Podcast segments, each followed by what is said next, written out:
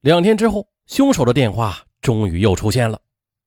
早有心理准备的倪某的父亲，他假意的与对方周旋，有意的去拖延时间。根据从电话听筒里传出来的嘈杂声、汽车声来判断，显然凶手打的是公用电话。倪父在电话里向对方道：“女儿要的这笔钱数额不算小啊，做父母的本可以凑够这笔钱的，但是因为这笔钱都存在银行里是死期，还有一天就到期了，现在取出来损失太大了。”所以要再等一天，也就是明天明天呢才能付给对方，再带给女儿的。那现在是不是可以商定一下，明天对方来倪家取钱的具体时间呢？可电话里对方推脱说啊，自己公务太忙，现在还不好定下来，明天呢再给倪家打电话，到时候再决定交钱的具体时间和地点吧。言罢，不等倪父再说话，便又匆匆的挂断了电话。而且就在凶手与倪父通话的时候啊，警方已经查出凶手所使用的电话号码了，是位于朝阳区光华桥附近。嫌疑犯他为了不暴露自己，他是从邮局旁的一个电话亭里往倪家打电话的。当方队带着老关等人迅速的赶到那个电话亭的时候，部署在那一带的小英的那辆紧急警务巡逻车也是同时的扑向了那个指定地点。然而呢。两路民警却全部的都扑了个空。这天深夜的，方队的刑警队大院里，侦查员们彻夜未眠，他们分析案情，部署警力。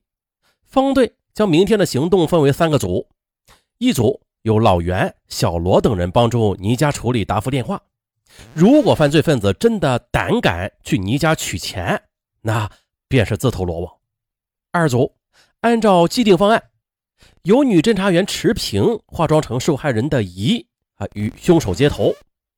葛军则负责协助和保护池平，并且适时的对案犯进行抓捕。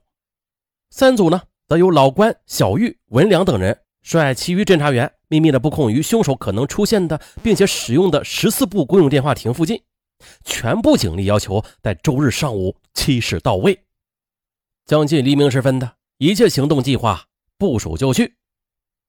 第二天是个星期天，方队不放心他的兄弟们，尤其是女侦查员池平，送钱很被动啊，不是万不得已，他不想让战友去冒风险的。所以呢，在电话亭附近去抓住犯罪嫌疑人，是最容易把握主动权的最佳战机。方队一遍又一遍地仔细地梳理着思路，一遍又一遍地问自己：这次罪犯他会不会像上次一样逃脱啊？今天的部署有没有漏洞啊？临近中午，方队还是马不停蹄地巡视着各个埋伏点。啊，听到这儿，咱们各位听友应该听出来了，这桩案件呢，记者是从一开始就拍下了案件发生以及侦破的每一段过程，可以说一个细节都没有漏掉。所以本案特别长，啊，特别细致，特别的写实。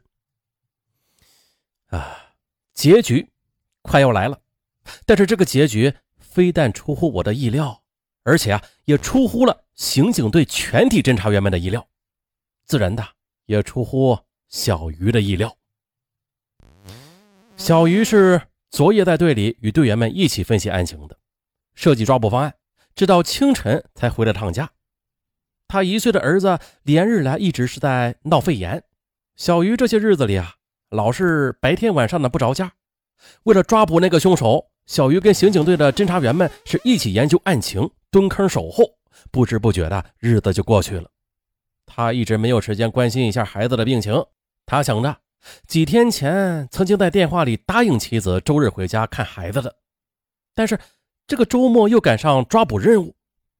为了不爽约，小鱼在清晨时分便抽空啊开车回了趟家。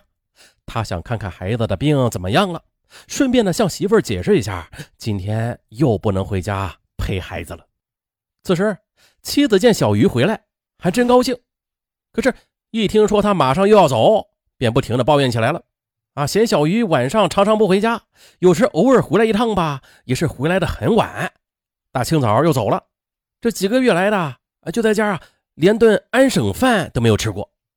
媳妇儿便开始说啊：“下辈子不再嫁警察了。”后来又说要离婚。那本来这几天没有抓着罪犯，昨天一夜又没有合过眼，小鱼就感觉很累，也很饿。他呢，很想在家里吃点东西，可是这媳妇儿赌气又躺下了，冰箱里又什么也没有，小鱼心头便开始有几分不快了。他看了看妻子，见他不起来，只在那儿没好气的嘟嘟囔囔的没完没了。小鱼开始吧还能忍着，可是后来实在是忍不住了，便也火了啊。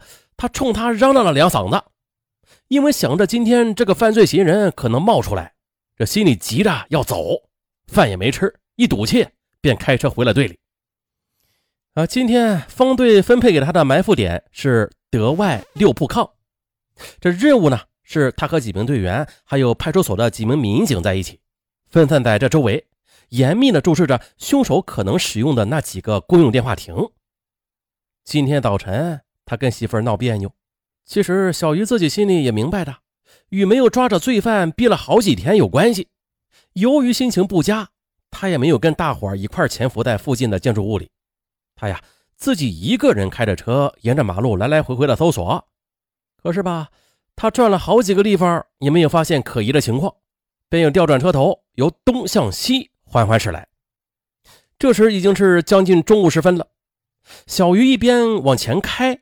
一边注意观察马路两旁的电话亭，也就在这个时候的，小鱼看到自己左侧的便道上有一个人在打公用电话，他便开始注意那个男人。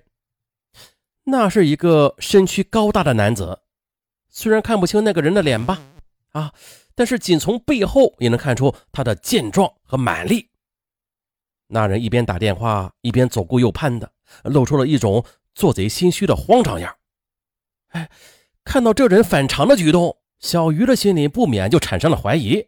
而且正在小鱼一度顿生之时，小鱼车里的对讲机突然就哇啦哇啦的响了起来。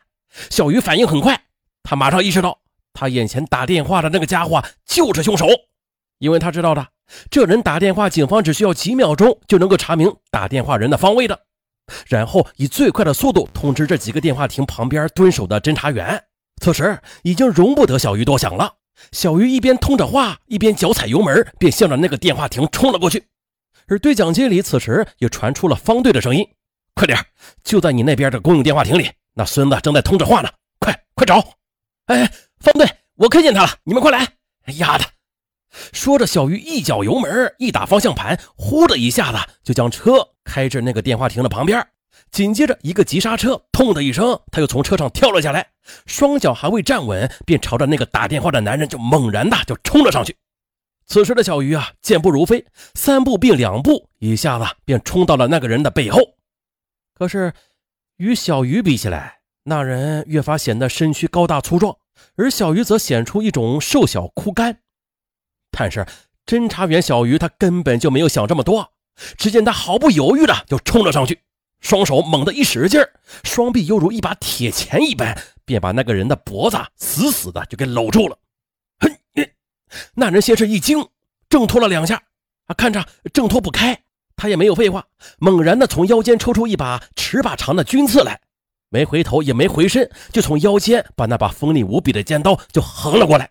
只见刀尖冲后，双手握紧刀把，卯足了平生吃奶的劲儿，狠狠的一用力。便向身后猛地就捅了过去，那把尖刀带着一股寒光，直接的扎进了小鱼的下腹。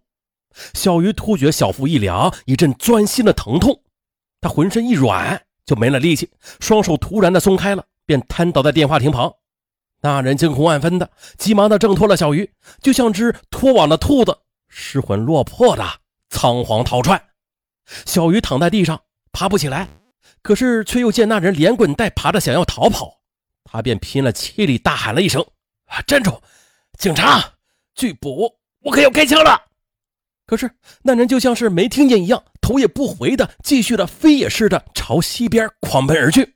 小鱼便从腰间掏出手枪，忍着剧痛趴在地上，他双手紧握枪柄，双臂上前伸直，调整了一下呼吸，便瞄准了那个人的大腿，啪啪就是两枪。欲知。后事如何？咱们下集再说。